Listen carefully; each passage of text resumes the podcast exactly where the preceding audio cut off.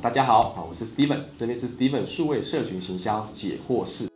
我们一般哈，网络声量代表说是声望声量啊，或者是叫做触及哈，曝光触及，所以这些就是代表说它是一个什么观看量嘛，它其实是一个因果关系，行销就像漏斗一样，先有声量，先有曝光，才会有慢慢的叫呃认知、考虑、行动、购买嘛，再来做分享，所以它绝对会有正面的关系，不可能说都没有人知道，然后买的很多，不会是这样，它一定有正面关系，只是说如何让这个漏斗不要太窄，就是看到的人很多，没有人买。那这就一定是行销沟通里面有问题，是诉求的问题，代表看到的内容是无效的、无感的，所以需要做调整跟优化。所以这个是可以做一点串联，就是说，呃，我们哪些的行销沟通里面，哪些针对买气的，哪些沟通品牌，哪些沟通品牌价值的，哪些沟通不同消费者层面的，它需要分门别类来设计这些看到的内容。